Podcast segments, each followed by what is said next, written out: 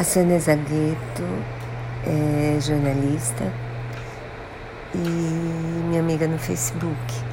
E a gente tem muitos amigos em comum lá. E ela começou uma série com um psiquiatra da USP chamado Guilherme Spadini sobre mulheres abusadas no blog que ela tem. As histórias são pesadas. A última que ela publicou é terrível, assim, é a história de uma mãe que vê a filha definhando com espezinhada pelo namorado, que a encanta e depois acaba com ela.